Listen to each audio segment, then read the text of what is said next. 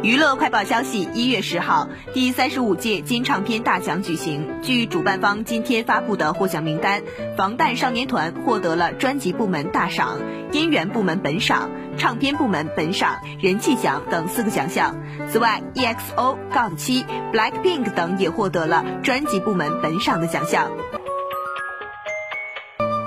邓超在哈哈哈哈哈节目中体验当计程车司机，但由于第一次接客太紧张，没打表，最后只收了该乘客十三块。节目播出后，该乘客私信邓超称：“超哥你好，我是你上次开出租车承载的第一个乘客，你当时忘记打表了，我也忘记关注你是谁了，我非常后悔。希望你看见这条私信，可以大海捞针，能回复我。期待至少让我不要那么遗憾。”一月十号，邓超晒出该乘客的私信截图，回应表示：“小吉你好，第一次开出租太紧张，忘记打表给你小票，为表达歉意，哥报销你一次打车费，不限时间地点金额，但需要小票。”